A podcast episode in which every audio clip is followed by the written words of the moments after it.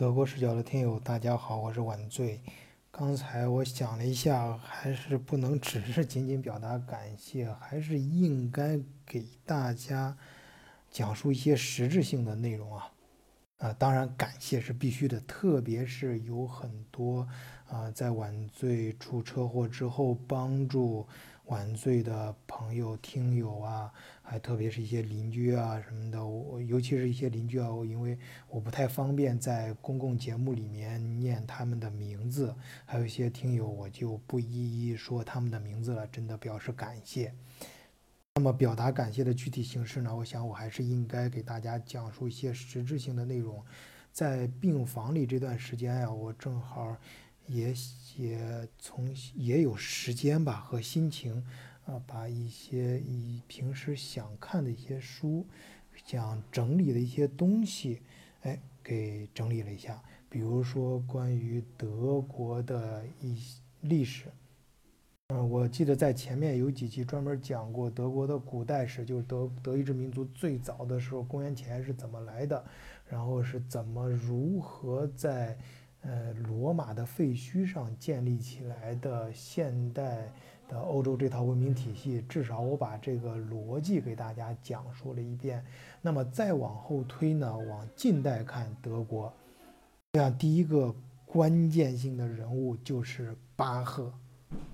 啊，我记得我以就是以前在中国读历史书的时候，对巴赫的定义就是近代音乐之父啊。我觉得。经经过我自己来德国之后看更多的时候，我觉得巴赫绝对是一个承前启后的人物。至少从音乐上来讲，我觉得从巴赫开始，音乐开始有空间感了。就西方音乐，就大家你看啊，现在你去听中国，我不是说中国流行歌不好，只是我个人的一点偏见啊。就是我觉得中国的流行乐基本上就是一个调调啊，就是一个旋律啊，嗡嗡嗡来嗡去。当然有些很很不错啊，很很很很棒，但不像是西方的。你像西方的流行音乐，包括它的 hip hop 什么，你听的时候，你也能听出来一些空间感。就它像是一个，它的音乐像是一个空间一样，就说白就更复杂、更立体。而中国的这个音乐啊，就感觉就是一个调调吧，就是就不像，就没有空间感，就有点单薄。当然，好听不好听这是另外一回事儿啊，呃，所以当然这也是我个人的啊，可能不正确，仅仅代表我个人的看法。那么这个差别是从哪儿开始呢？就是从巴赫，就是因为西方的音乐艺术有巴赫这样一个人，他终结了古典的巴洛克，然后开启了近代的音乐，所以他是这样子直接这样过渡过来的。所以说我感觉到，人家西方现在产生的一些流行音乐，从他们的古典音乐这样过渡过来，依然具有空间感，就像交响乐一样。发展过来，而中国的很多现代的一些音乐什么的，可能就从工商角徵语那一套过来之后，可能就是更偏向于一些旋律啊、一些调。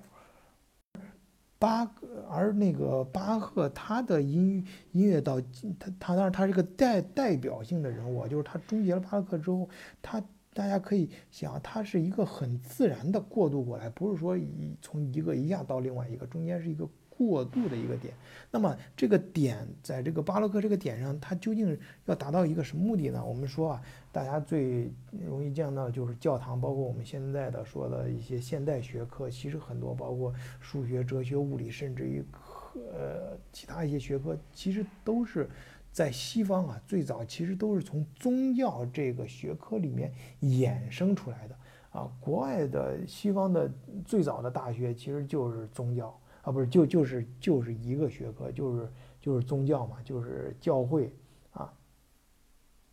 那么他他学的这些东西，你看他的艺术就能反映出来他是干嘛用的嘛？那西西方我们经常到欧洲来旅游啊，说什么看这个教堂，老的教堂看着很雄伟，什么巴洛克巴洛克的，这巴洛克到底是什么意思呢？他就是他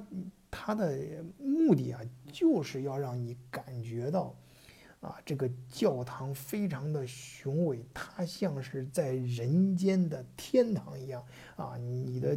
这个受教的子民啊，到他到这个教堂里之后，你会被他们这个华丽啊这种奇观所震撼啊，然后嗯，他这个艺术这个音乐配上这个啊整个建筑出来之后，直接就能够啊点燃教会子民的灵魂啊。这这最后这句话是我才书上念的啊，